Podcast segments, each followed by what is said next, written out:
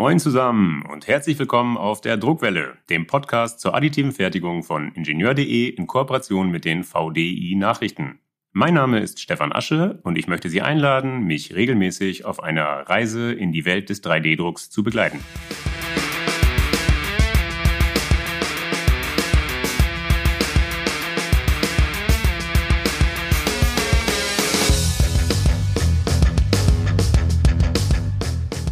Wir machen vor allem dort Stationen, wo es für industrielle Anwender der jungen Technologie interessant wird.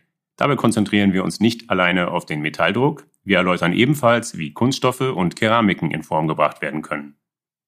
Hin und wieder werfen wir aber auch mal einen Blick in die wachsende Maker-Szene und stellen Drucker und Materialien vor, die tendenziell eher für den Hausgebrauch konzipiert sind.